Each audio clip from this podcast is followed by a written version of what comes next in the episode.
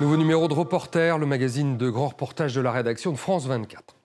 C'est un raz-de-marée qui fait trembler les États-Unis. L'addiction au fentanyl. Au départ, c'est un médicament antidouleur ultra puissant destiné aux malades du cancer, mais détourné de son usage, le fentanyl devient une drogue 50 fois plus puissante que l'héroïne et qui fait déjà des ravages dans les rues des villes américaines. Au Mexique, de l'autre côté de la frontière, c'est toute une économie qui s'organise autour de cette drogue de synthèse, facile à produire, plus besoin de communautés rurales pour cultiver l'opium, et extrêmement lucrative. Aujourd'hui, nous vous emmenons dans cet euh, univers du narcotrafic mexicain en plein bouleversement. C'est un reportage de Laurence Cuvillier et Mathieu Commun pour France 24.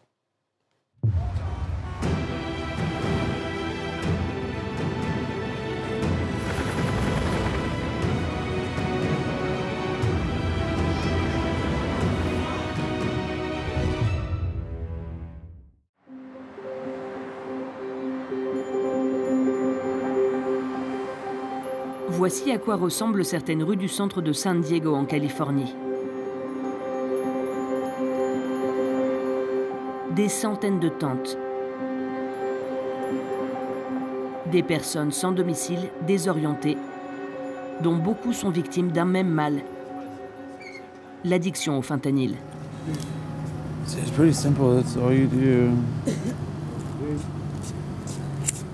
David a 32 ans. Cela fait un an et demi qu'il vit dans la rue. Euh, J'en prends à peu près trois fois par jour. J'ai pas assez d'argent pour en acheter autant que je voudrais. J'en prendrais plus si je pouvais. L'année dernière, son meilleur ami est mort d'une overdose de fentanyl. Il y a trois ans, sa fiancée avait subi le même sort. Euh, Ça fait vraiment peur. Tu vois des gens couchés par terre, qui respirent plus. Certains meurent d'overdose dès leur première prise. D'où vient cette drogue surpuissante qui tue 70 000 personnes par an aux États-Unis? Comment le fentanyl a-t-il supplanté en moins de 10 ans presque toutes les autres substances produites par les narcotrafiquants? Pour le comprendre, il faut d'abord se rendre ici. Le Sinaloa, sur la côte ouest du Mexique, le berceau des plus grands cartels mexicains. C'est là qu'ils ont fait leur fortune, avec la marijuana d'abord, puis est venu le temps des dérivés de l'opium, puis des méthamphétamines, avant que le fentanyl ne débarque avec fracas sur le marché. Ces deux hommes ont vécu ce bouleversement. Flavio, 23 ans, ici à gauche, fabriquait cette drogue mortelle. Orlando, 36 ans, la transportait vers la frontière avec les États-Unis. Ils sont aujourd'hui tous deux en cure de désintoxication et espèrent se réinsérer à leur sortie. Avec eux, nous allons retracer la route du fentanyl au Mexique. J'ai vu le fentanyl arriver en 2017. Ça a été comme une épidémie. On a commencé à voir des morts partout. Flavio n'a jamais consommé de fentanyl, mais travailler à son contact aurait pu le tuer. Au début, j'étais chargé de faire les paquets de pastilles pour les envoyer aux États-Unis. Mais j'ai commencé à avoir des problèmes. C'est une substance qui est toxique par simple contact avec la peau. Tu en sens les effets. On connaît très bien les dangers, mais ça n'importait pas. Tous les matins, j'arrivais le premier pour faire les paquets de pastilles parce que j'avais besoin de cette sensation.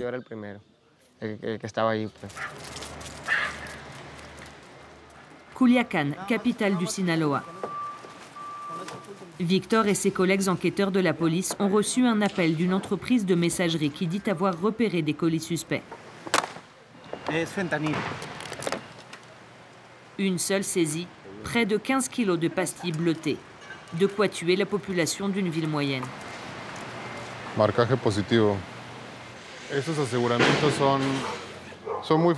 Ces saisies sont très fréquentes. On fait deux ou trois contrôles par semaine et la majorité sont positifs.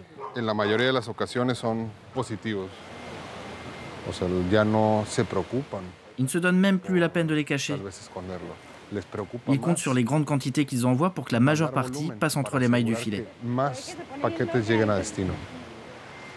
Et c'est un casse-tête pour Victor et son équipe. Le fentanyl pur n'est pas considéré comme une drogue, mais comme un analgésique surpuissant utilisé avec la plus grande prudence dans le milieu hospitalier. Il est importé de Chine, tout comme les autres ingrédients qui composeront les pastilles, dont aucun, pris séparément, n'est illégal.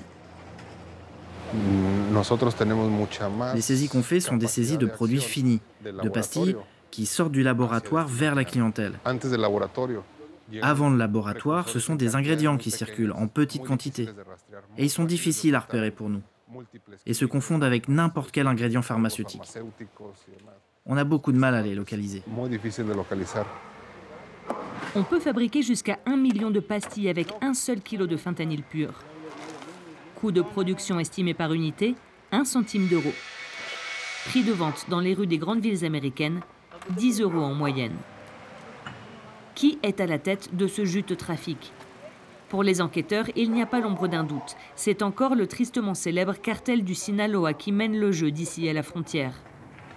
La toute-puissante organisation cofondée par le Chapo Guzman, incarcéré aux États-Unis, est aujourd'hui divisée en plusieurs factions qui maintiennent entre elles une paix armée.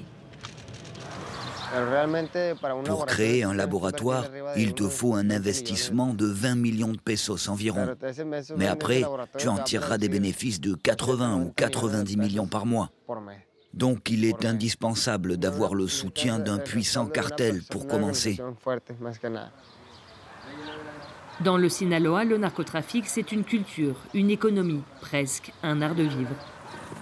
Depuis les années 1970, les militaires mexicains, avec l'appui des États-Unis, ont sillonné la région pour détruire les champs de marijuana ou de pavot. Aujourd'hui, ils ne se donnent plus cette peine. Les drogues d'origine naturelle sont rayées de la carte par le raz-de-marée du fentanyl. Orlando a vécu cette révolution en tant que narcotrafiquant. J'ai commencé à vendre de la gomme d'opium à Culiacán et après je la faisais passer jusqu'à la frontière. J'ai gagné beaucoup d'argent, j'ai acheté la gomme à très bas prix, mais je la vendais encore bien. Et puis le fentanyl est arrivé et il a complètement remplacé l'opium naturel. Tout le monde a commencé à me demander des pastilles.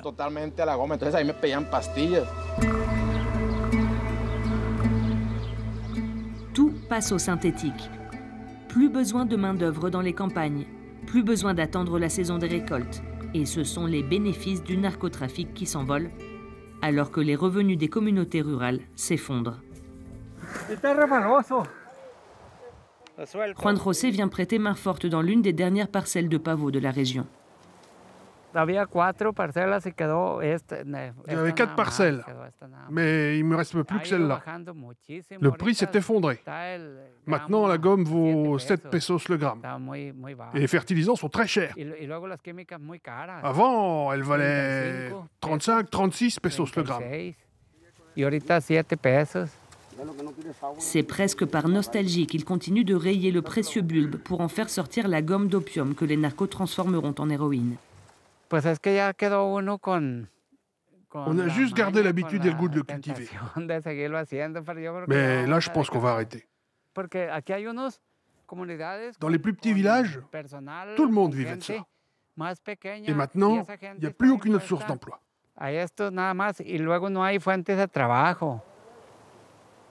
Ici, à Surutato, on espère que ces jolies montagnes, débarrassées de leurs champs de pavots, pourront bientôt attirer les touristes. En attendant, Juan José retourne lui aussi à des cultures traditionnelles comme la pomme de terre. Au prix du marché, c'est plus rentable de semer de la pomme de terre que du pavot maintenant.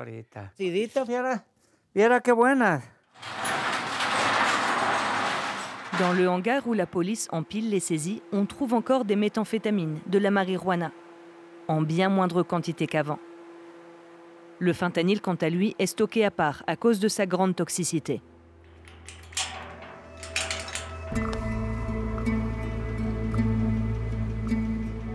Nous remontons du Sinaloa vers la frontière avec les États-Unis. Tijuana. L'un des plus gros points de passage de frontière au monde. Ici, le fentanyl est partout, en attente de son passage vers les États-Unis. Et on en voit les ravages dans les rues. Los hechos generaron el reporte y lo reportan inconsciente. Ah, va a ser una sobredosis. ¿A quién tienes de acá del centro? Alan est chef d'équipe à la Croix-Rouge. Les dimanches sont souvent pour lui les jours les plus chargés. Comment tu t'appelles Comment Diego Arturo T'as quel âge, Arturo? Asseyons-le. Il est 4 heures de l'après-midi. Il vient de traiter son septième cas d'overdose de la journée. L'homme est sonné. Son ami, qui a pris la même substance que lui, est sous surveillance. Moi, je pensais que c'était de la cocaïne. Mais c'était autre chose apparemment? Oui. Ça t'était déjà arrivé? Non. Tu consommes du fentanyl? Non, jamais. Je ne savais pas. Je crois qu'ils nous ont vendu autre chose. Heureusement, Alan a sur lui l'antidote qui lui a permis de sauver des centaines de vies. On y va. Respire normalement. L'analoxone. 1, 2, 3. Ok. Un remède efficace, mais encore difficile à trouver. Alan en profite pour laisser quelques doses aux pompiers de la ville. Celle-là a perdu son capuchon, mais je te la donne quand même. Tiens, en voilà deux. J'en garde une. Tu peux m'envoyer l'adresse? Hé, t'es prêt? Merci, à plus. Un autre cas d'overdose. Pas de répit, il faut courir vers une autre urgence. Pour Alan, les ravages du fentanyl ne font que commencer au Mexique. C'est un phénomène très grave et ça concerne tous les milieux sociaux, dans n'importe quel quartier. On a eu des cas d'overdose d'enfants. Quel intérêt ont les narcotrafiquants à tromper leurs clients sur la marchandise vendue? C'est Flavio qui nous donne la réponse. On pouvait moudre les pastilles de fentanyl et ça en faisait une poudre qui ressemblait à de la cocaïne. Et parfois, certains lots de fentanyl étaient mal dosés et invendables tels quels. Mais pour ne pas perdre l'investissement que ça représentait, on en faisait de la poudre et on la vendait en disant que c'était de la cocaïne. Pour élaborer les pastilles, les narcos ajoutent les ingrédients les moins chers afin de diminuer les coûts de production. Soude caustique, mort au rat, pastille hormonale pour le bétail. Le fentanyl pur représente moins de 2 mg par unité. Le fentanyl est arrivé sur le marché et n'en sortira plus. Ils produisent des millions de pastilles par jour. Des millions. Rien ne va pouvoir arrêter ça. Flavio affirme qu'il fabriquait à lui seul entre 200 000 et 300 000 pastilles par jour. Si le dosage est mal fait, tu peux mourir avec une seule pastille dès ta première prise. Le danger de l'overdose à chaque prise. Le Mexique, autrefois simple pays de fabrication et de transit, devient consommateur lui aussi.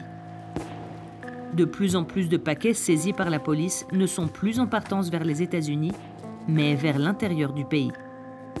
L'ère de cette drogue surpuissante semble n'en être qu'à ses débuts.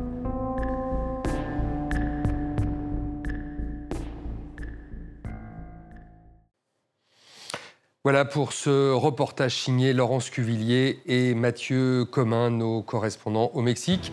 C'est la fin de ce magazine, merci de l'avoir suivi. On se retrouve la semaine prochaine pour un nouveau numéro de reporter sur France 24.